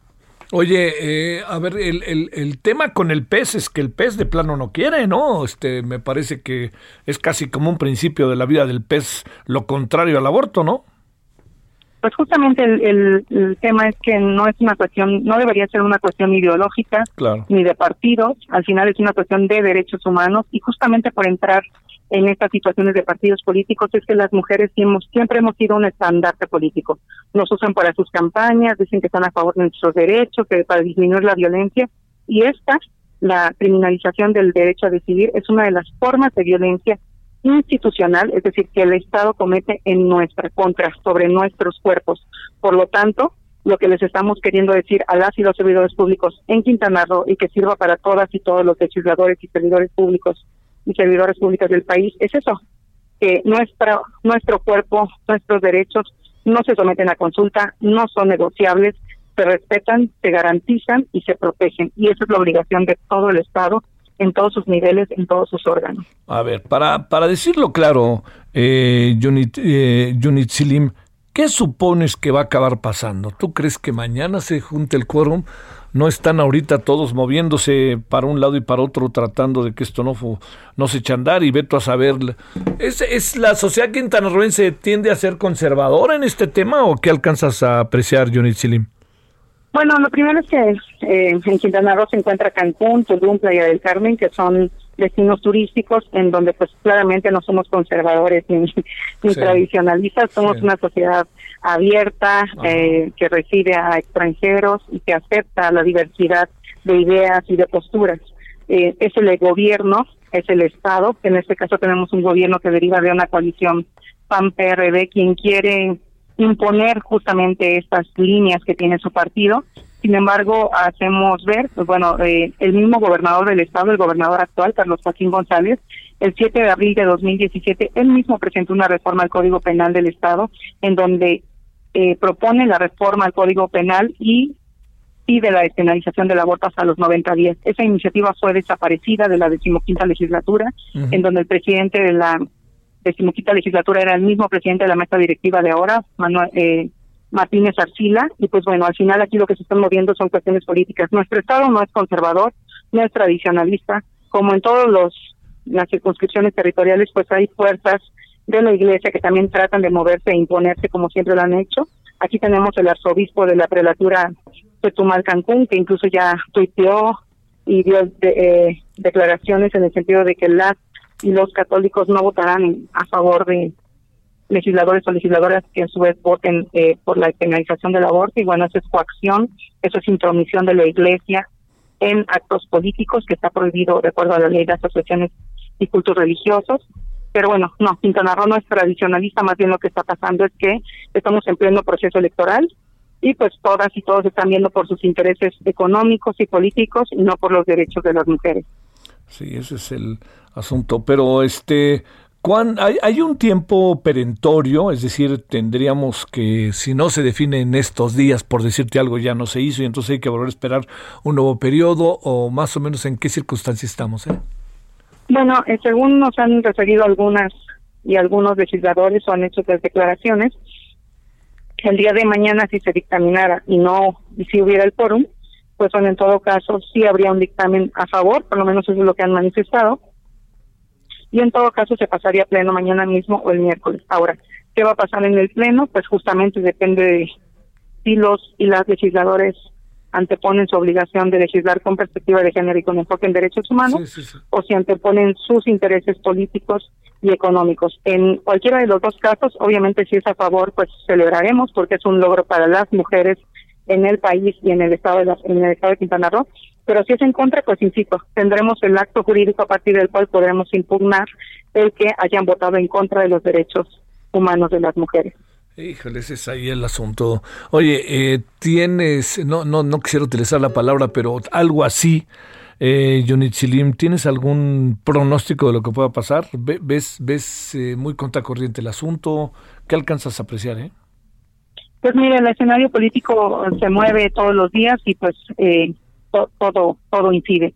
Nosotras, de hecho, el 25 de febrero que volvimos a tomar el Congreso, señalamos directamente al gobernador del estado de Quintana Roo como el operador político que a través de los legisladores del PAN, del PRI y una diputada independiente que sabemos que se va a pasar al PAN, pues operaron que se atrasara la discusión en la sesión de Comisiones Unidas y que apelando estar a favor de que se reforme la Constitución, pues bueno, rompieron el quórum. Al final observamos claramente ahí pues intereses del gobierno, del ejecutivo del estado y hicimos una declaración pública eh, señalándolo. Entonces eso pues nos pone primero en el ojo del en el ojo, es este, señalar que la red feminista quintanarroense y algunas de nosotras de manera específica a partir de las represiones hemos sido incorporadas al Mecanismo Nacional de Protección de Defensoras de Derechos Humanos, sin embargo, al hacer el señalamiento directo al Ejecutivo, pues bueno, estamos en un riesgo permanente. Así que no, no, no sabemos, estamos en incertidumbre, simplemente esperamos que actúen conforme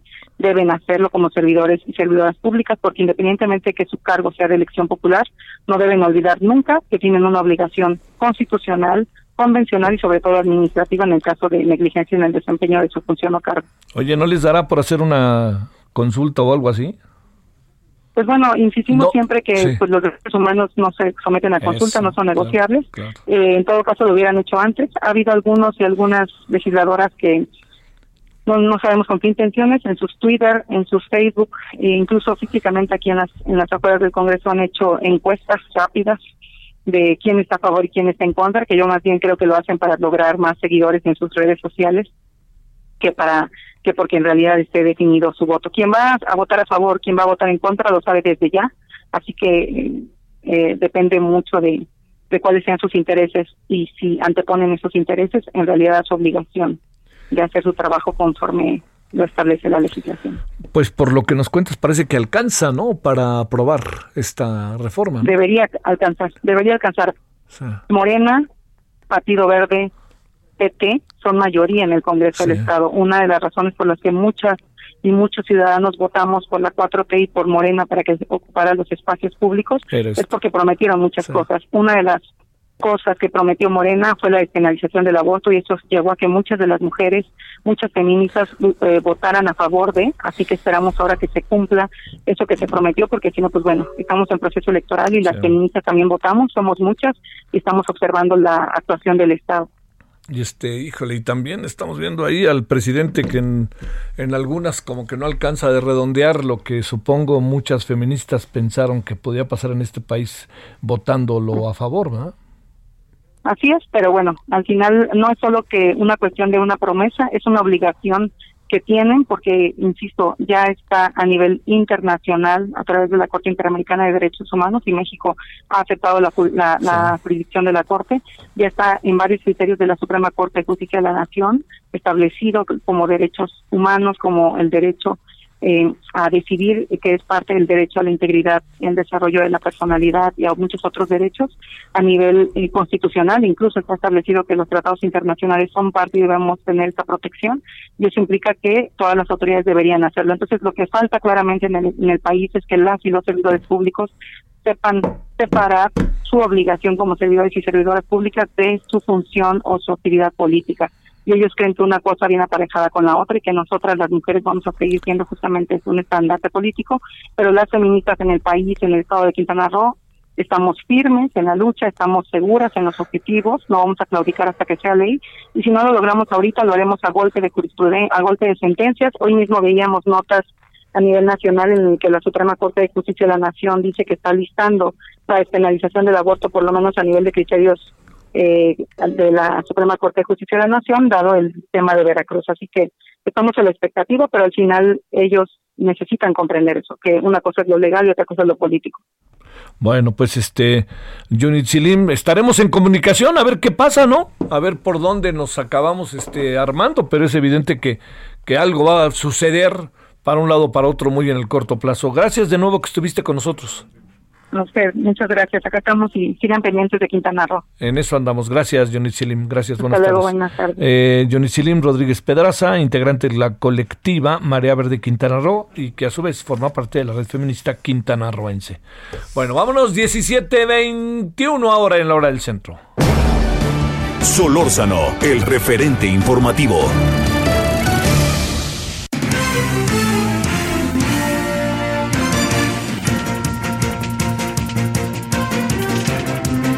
¿Y cómo le está yendo o le fue al auditor? Nayeli Cortés, cuéntanos qué pasa en la Cámara de Diputados. ¿Cómo estás, Javier? Buenas tardes. Pues eh, tuvo buenos y malos momentos el auditor superior de la Federación, David Colmenares, quien hoy compareció ante la Cámara de Diputados para explicar pues estas inconsistencias al calcular el costo de cancelar el aeropuerto de Texcoco. Recordemos que en su auditoría pues se había fijado en 331.996 millones de pesos el costo de esta cancelación. Luego de que el presidente López Obrador rechazara las cifras, pues la auditoría emitió un comunicado en el que reconocía inconsistencias consistencias en esta cifra y pues hablaba de que sería un nuevo cálculo justo. Hoy en esta comparecencia ante la Comisión de Vigilancia de la Auditoría Superior de la se informó que Agustín Caso, el auditor que firmó ese comunicado, fue separado temporalmente de su cargo, pues en tanto se deslindan responsabilidades, es decir, si tuvo alguna responsabilidad en este mal cálculo de la cifra. Durante la comparecencia, el auditor David Colmenares, y Javier también aclaró que no hubo mala fe ni presiones en este asunto, es decir, en emitir una cifra que, según él mismo ha dicho, pues es inconsistente. También anunció que se integró un grupo de trabajo para hacer una revisión puntual y que en próximos días estarán dando pues la cifra final ya con la nueva metodología. Sin embargo, pues durante la reunión también reconoció pues que la institución presidencial sí pesó al momento de decidir hacer esta revisión a la auditoría del aeropuerto de Texcoco y pues eh, también dijo en el marco de esta comparecencia que él está dispuesto pues a rendir cuentas si es que hay denuncias en su contra. Esto porque el diputado Marco Zavala, el diputado morenista, pues anunció que les han llegado denuncias sobre presunta corrupción en la Auditoría Superior de la Federación y que si estas denuncias se confirman luego de que el órgano de evaluación y control las investigue, pues estarían pidiendo la remoción de David Colmenares como auditor superior de la de la federación. Es el reporte que tenemos, Javier. Sale, pero este, eh, la otra cosa, rápidamente nada más te digo, este, Nayeli, pues las otras observaciones que hizo la Auditoría Superior de la Federación, nadie ha dicho nada sobre ellas. Así es, de hecho el auditor puso de manifiesto pues que se realizaron 14 auditorías en esta tercera entrega del informe de resultados de la cuenta pública 2019 y solo una es la que está siendo objeto de cuestionamientos. Eh, por esa razón dijo que el trabajo que ellos realizaron está soportado y que en todo caso no representaría errores o fallas por parte de los auditores, sino simplemente una discrepancia metodológica. Incluso eh, eh, Gerardo Lozano, uno de los auditores que lo acompañó, recordó pues que se han hecho 96 auditorías al aeropuerto de Texcoco y que se ha auditado 86% de todos los recursos que implican los contratos, lo que hace muy difícil pues que los cálculos estén errados. Sin embargo, dijo por responsabilidad, pues volverán a calcular. Te mando un saludo, Nayeli, muy buenas tardes. Buenas tardes. Pero que no se olvide, ¿eh? Que no se olvide que el tema, como sea, es que eh, hay observaciones en diferentes áreas, no solamente en esa área que ha sido cuestionada, eh, que tiene que ver con el nuevo aeropuerto, pero hay cosas que tienen que ver con el Tren Maya, con Dos Bocas, con Sectur, con diferentes dependencias. Pues en eso ahí está el asunto más que latente. Veamos qué sucede. Bueno, vámonos eh, a la pausa. La noche de hoy traemos buenos asuntos. Vamos a hablar, vamos a hacer una serie a partir de hoy hasta el 8 de marzo sobre las mujeres. Pausa. El referente informativo regresa luego de una pausa. Estamos de regreso con el referente informativo.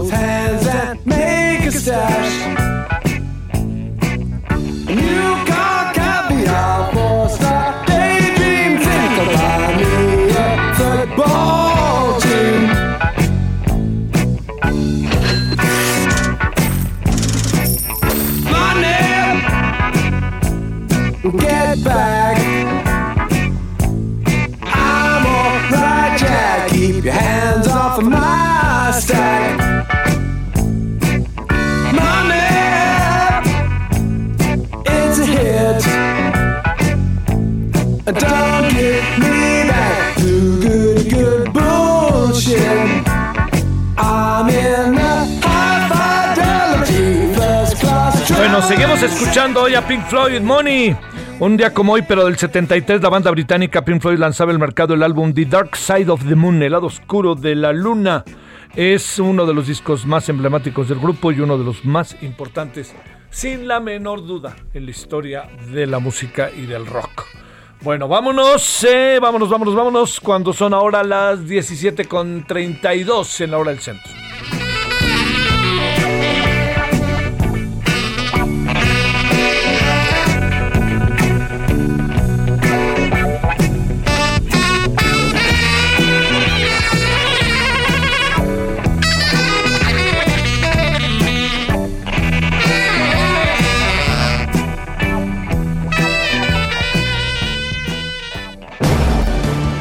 Solórzano, el referente informativo.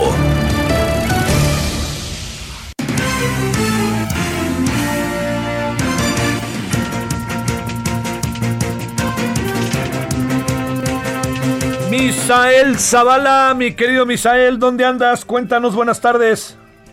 Javier, buenas tardes, buenas tardes al auditorio. Pues te cuento que hoy el presidente Andrés Manuel López Obrador informó que el subsecretario de Promoción de la Salud, Hugo López Gatel, así como los secretarios de la Defensa, Luz Crescencio Sandoval, y también el de Marina, Rafael Ojeda Durán, están fuera de peligro tras contraer COVID-19. Esto lo informó el presidente en conferencia de prensa matutina, donde detalló que los tres funcionarios están bien de salud incluso mantiene comunicación directa con ellos y espera que en los próximos días puedan regresar a sus actividades y bueno, también dice que ya están en esta etapa final de recuperación los tres eh, funcionarios públicos. El presidente pues celebró que los tres funcionarios estén bien de salud y les envió un abrazo solidario. Eh, por ejemplo, el titular de la Secretaría de la Defensa Nacional el martes pues ya cumplirá 15 días en recuperación y espera el presidente que ya en unos cinco o seis días esté de regreso en sus labores eh, cotidianas al frente de la Secretaría de la Defensa Nacional. Eh, no es el caso del almirante eh, Rafael Ojeda, quien después fue contagiado, después del secretario de la Defensa, también Hugo López Gatel hace unos días fue contagiado y ellos tendrán que esperar un poco más de tiempo para su recuperación.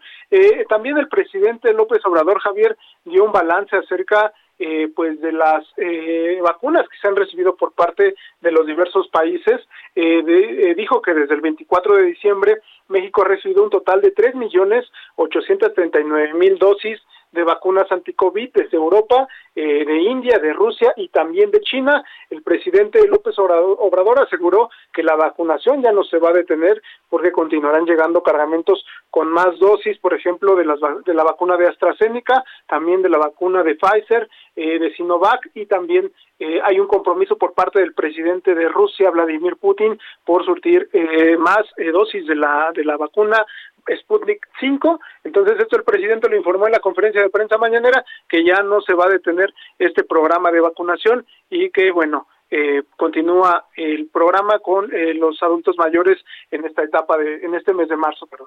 Sale oye lo que sí es que el estado de salud del señor este López Gatel pues sigue siendo digo qué bueno que ya está saliendo pero pero pues se puso delicado no pues hasta el hospital terminó el pobre no Sí, efectivamente, pues hoy se le eh, se le preguntó esto al presidente López Obrador porque el fin de semana pues hubo ahí algunas eh, alguna información de que sí estaba hospitalizado, de que no estaba hospitalizado. Al final ayer se informó que el subsecretario sí está hospitalizado desde el pasado miércoles y bueno se le cuestionó al presidente sobre este tema. Dijo que está fuera de peligro el subsecretario, que está eh, pues ya avanzando en esta última etapa de la, eh, de la enfermedad, de la, del virus, y entonces espera que en los próximos días pues ya esté de regreso en sus labores. Sale, pues bueno, sale, ya estamos con eso y esperemos que esté bien. Pero más bien, pues también inevitablemente, mi querido Misael, uno acaba pensando, pues algunos tienen toda una infraestructura para ser tratados y cuidados y otros no, ¿no? Y, ni hablar. Este, tanto el presidente como López Gatel, pues les fue Digo, no les fue bien porque les dio, pero les fue bien en el trato que tuvieron, ¿no? Sí, efectivamente, hay mucha gente que, bueno, padece un poco acerca para eh, conseguir una cama de hospital, por ejemplo, ¿no, Javier? Sí. Eh, bueno, eh, el presidente y los funcionarios federales, tanto todos los funcionarios federales, pues sí tienen una ventaja sobre el grueso de la, de la población en México. Te mando un saludo, muy buenas tardes.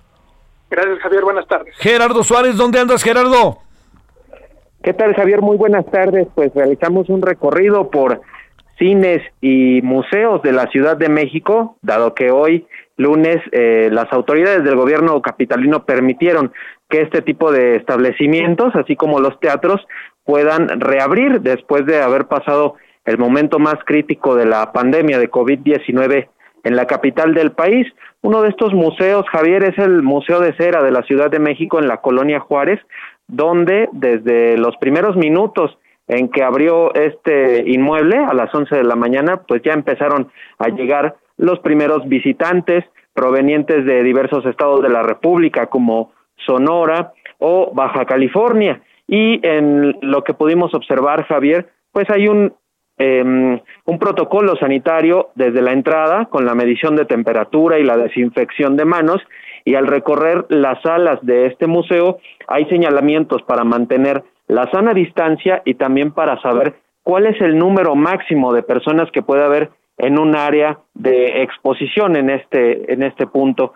Javier, además eh, los museos como el Museo de Cera, pues habían tenido en promedio una, una afluencia de unos mil visitantes diarios, pero cuando les pegó lo más fuerte de esta epidemia de coronavirus SARS-CoV-2, pues esta afluencia cayó hasta, cayó 90%, recibían unas 100 personas al día esto durante los meses de agosto a diciembre, que fue cuando pudieron abrir. Y en el caso de los cines, pues vimos hoy contrastes, Javier, por ejemplo, las salas de la cadena de Cinemex pues siguen cerradas, algo que se había informado hace algunos días.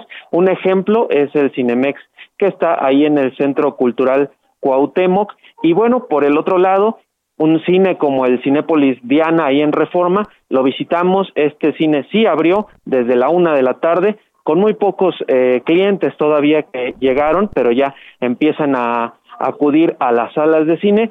Todos estos eh, inmuebles, Javier, cines, teatros y eh, museos estarán operando a un 20% de su capacidad para tratar de mantener la sana distancia. Este es el reporte que te tengo. Bueno, pues hay poco a poco, ¿no? Museos y cines y para la importancia que además somos un país cine que va mucho al cine, ¿no? Este Gerardo, tomemos en cuenta que creo que somos el cuarto o quinto lugar en el mundo que más visitas al cine tienen sus honorables ciudadanos, ¿eh? Así es, eh, platicábamos con algunas personas que referían que acudían a un cine una vez por las una vez por semana o dos veces al mes y bueno pues las, las cifras de la Cámara Nacional de la Industria Cinematográfica la Canacine indica que en 2020 cayeron 80% sus ingresos. Como bien dices es uno de los países con más eh, afluencia a este tipo de, actividad. Y en 2020 habían sido 3.584 millones de pesos lo que se recaudó en ingresos en las taquillas, 80, eso fue 80% menos de lo que se había recaudado el año pasado. Bueno, sale Gerardo, buenas tardes. Muy buenas tardes, Javier. Nayeli Cortés, ¿qué pasa en Guerrero? ¿Qué pasa con el señor Amílcar Sandoval? Cuéntanos. Eh, oye, este, si no te importa, Nayeli, vamos a, retomar la llamada porque está, este, se, está muy bajo el audio, ¿no? Y ahora pues, se cortó, ahora se cortó. Bueno, vamos, este, yo le cuento que eh, la, no, no, no me quiero adelantar mucho, pero ante el tema Félix Salgado Macedonio, las cosas han estado eh, así de, de, fácil como de, de, entran en terrenos, créame que de enorme este confusión de lo que puede pasar en Guerrero, ¿no? Porque no queda claro, ya se lo dijimos, perdóneme, si sí o no puede seguir el señor Félix Salgado Macedonio. A ver, Nayeli, ahora sí te escuchamos bien. Adelante, buenas tardes. Buenas tardes otra vez, Javier. Pues sí, eh, Pablo Amílcar Sandoval, quien fue delegado de programas sociales en el estado de Guerrero y aspirante a la candidatura al gobierno por Morena, pues anunció que se baja del proceso, que no será un factor de división en Morena, que está tratando de ser pues capitalizado por la derecha para, dice, pues dividir a la cuarta transformación. Él aclara que seguirá trabajando en aras justo de este proyecto del presidente Andrés Manuel López Obrador, pero que se baja de esta posibilidad de formar parte de la nueva encuesta que por orden de la Comisión de Honestidad y Justicia tendrá que levantar la Comisión de Elecciones de Morena para reponer este procedimiento del que había salido electo Félix Salgado Macedonio como candidato al gobierno de Morena. Sin embargo, a partir de la resolución del viernes pasado, pues aunque se declara infundado el agravio de violencia política de género que presuntamente había cometido Salgado Macedonio, la comisión sí ordena reponer el procedimiento, es decir, volver a auscultar cuál debe ser el candidato de Morena al gobierno de la entidad y pues en este proceso podía participar Pablo Amílcar Sandoval como puede hacerlo también Félix Salgado Macedonio. Justo esta tarde se espera que la Comisión de Elecciones de Morena se reúna para definir la ruta a seguir para eh, se, tomar en cuenta para poder seguir esta orden que le dio la Comisión de Honestidad y Justicia, Javier. A ver, a ver, esto quiere decir, mi queridísima Nayeli, que pues este, pues todo sigue igual. ¿Nomás van a hacer una nueva encuesta? Así es, Javier, porque la comisión determinó que no había fundamento para considerar que Félix Salgado Macedonio había cometido violencia política de género y ordena reponer el procedimiento básicamente por un tecnicismo, porque dice que la comisión de elecciones no fundó ni motivó correctamente porque él debía ser el candidato. Sin embargo, no hay señalamiento alguno que la Comisión de Honestidad y Justicia haya considerado fundado, ni siquiera el de mala fama pública que haga que Félix Salgado Macedonio pues no pueda participar en esta nueva encuesta que levantará Morena para seleccionar a su candidato al gobierno de Guerrero. Híjole, desde el viernes en la noche, mi queridísima Nayeli, yo estoy, bueno, no alcanzo a entender qué anda pasando, pero bueno, eh, pues, este, me da la impresión de que también no quieren quedar mal con ya sabes quién, ¿no? Eh, sí, justo ayer también hubo una reunión de la Comisión de Elecciones para empezar a dilucidar qué es lo que van a hacer para reponer el procedimiento y los argumentos que daba un grupo de los integrantes, entre ellos el presidente del partido, Mario Delgado, es que justamente el presidente López Obrador está de acuerdo con esta nominación. El argumento es rechazado por Citlali Hernández, que es secretaria del partido y también es integrante de esta comisión de elecciones. Según quienes estuvieron ayer presentes en esta reunión, ella ha asegurado que no hay ninguna determinación pública, ningún pronunciamiento público del presidente López Obrador al respecto y por tanto no se debe sostener la candidatura de Salgado Macedonio. Se siguen peleando en Morena por la postulación, Javier. Te mando un saludo, Nayeli. Buenas tardes. Buenas tardes. 17:44 en la hora del centro. Solórzano, el referente informativo. Bueno, casi sobre política de hechos consumados, casi. Falta el Senado, que es, también todo indica que será un será un asunto que ahí estará para hacer lo mismo que hizo la Cámara de Diputados. Nos referimos a la reforma eléctrica. ¿Qué significa que no se le haya cambiado ni una coma? ¿Qué puede pasar? ¿Qué alcanzamos a ver? Ya empezó Estados Unidos a través del sector privado pues a manifestar su molestia, también el propio gobierno. Digo, el presidente dijo que es un asunto de soberanía y que no se metan acá. Bueno, como fuere, el asunto está ahí y una opinión que mejor que la de Fluvio Ruiz Alarcón para que nos diga el cómo ve ya en esta política de hechos consumados las cosas y qué puede pasar. Querido Fluvio, te saludo con gusto, ¿cómo has estado? Pues muy deprimido, mano, en el lugar 17 de la tabla, ¿qué quieres que te diga? Oye, este, no vas a pensar que te hablé porque anoche pues pasó lo que pasó. Yo sería incapaz de, de una cosa de esas, apuntalarla, sería incapaz sabes que nuestra amistad estaría en juego y entonces jamás lo harías. Oye, qué horror, mano, qué, horror, que es, es justo la campaña contratante, ¿no? Sí, no. Bueno, dijeron que no les iba a ir muy bien, ¿eh? Porque mucha gente se les fue. ¿eh? Pues Carlos González yo creo que era clave. Sí. es como más el certero, el que, ¿no? El cazagol y todo, pero González se me hacía siempre mucho más completo. Y más colectivo. Así es. Mi querido Fluvio, ¿qué piensas de todo esto que ya está sucediendo? Mira, es, es eh, sí, parece que no habrá, eh, como dijo el presidente, cambio ni de una coma. Yo todavía, por alguna declaración de Ricardo Monreal el viernes, eh, eh, parecía que iba a haber espacio para una reflexión más, más profunda, en el sentido que comentamos la, la última vez que platicamos, ¿no? Desde que no se requiere eh, esta solución parcial, sino al contrario, se requiere ver de manera global eh, la dinámica institucional del sector eléctrico y sobre todo el largo plazo, ¿no? porque no, no podemos estar eh, como país oscilando de un lado a otro eh, cada seis años. ¿no? Eh, seis años, lo decíamos, es, corto plazo en el sector eléctrico. ¿no? Este, cuando yo escuchaba las quejas de, de la hoy oposición sobre pues sí, la, la, negativa a discutir ninguna reserva, pues me trasladé a 2014, donde fue exactamente lo mismo por del lado contrario, ¿no? Y, lo cierto es que el país no avanza así. Entonces, yo, yo sí veo con, con preocupación, me parece que hay esta eh, voluntad, y yo ya no sé si sea simplemente a sabiendas de que de entrada, eh, eh, a partir de la resolución que hizo la Corte eh, a propósito del acuerdo de confiabilidad de la Secretaría de Energía, pues que se sepa que esto se va a trabar en, en, la, eh, eh, digamos, ¿no? En la mera discusión con, de, su constitucionalidad y que quizás eso abra simplemente el espacio para una reflexión eh, más profunda, porque si no, sí, sí me parecería preocupante, ¿no? Porque, eh, vamos, el, no solamente se trata de la discusión interna sobre la congresia constitucional, sino escuchando la, las notas referentes a la relación con Estados Unidos, pues incluso se trata de los tratados comerciales en general, ¿no? Siempre se pone el acento sobre este MEC por razones naturales, eh, en la medida que son los socios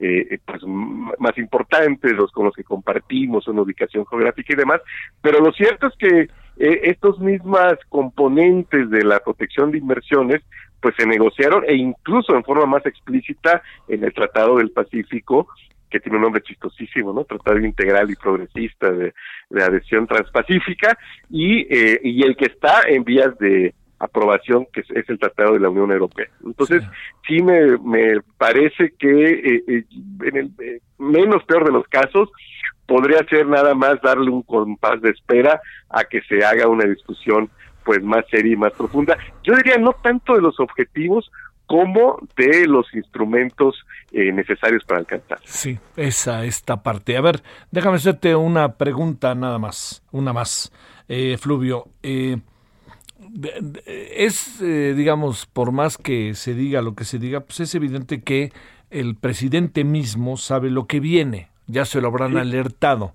está provocando para luego utilizar políticamente y decir, ya ven, yo quise cambiar y no me dejaron, yo quería que esto fuera del pueblo y miren lo que pasó, o, sabe que viene la bronca y vámonos, vengas de frente a la bronca, ¿qué, ¿qué, alcanzas a apreciar? Porque hay una parte que tiene que ver con la industria como tal, pero hay otra parte que es inevitablemente de estrategias políticas y de cómo es el presidente en este sentido, ¿no? Mira, yo lo que eh, alcanzo a percibir eh, o, o, a interpretar, ¿no? Es que en términos de los objetivos eh, son eh, son difícilmente cuestionables. Me parece que son eh, un terreno propicio para el debate. Si te fijaste, mi querido Javier, en el debate o como quiera que se llame o lo, cualquier cosa que haya sido lo que ocurrió en la Cámara de Diputados, este las arengas, las argumentaciones de la de los diputados de Morena iban más sobre los objetivos y no sobre la iniciativa eh, precisa, ¿no? Por ejemplo, es algo que hemos platicado antes, que eh, en lo que tiene toda razón el de, eh, toda la razón el diagnóstico de Barte, ¿no? El que ni en el respaldo ni en los costos de necesarios para garantizar la confiabilidad y muy probablemente en las tarifas de, de, porteo haya una retribución justa para la Comisión Federal de Electricidad. Bueno, la iniciativa no habla nada de eso.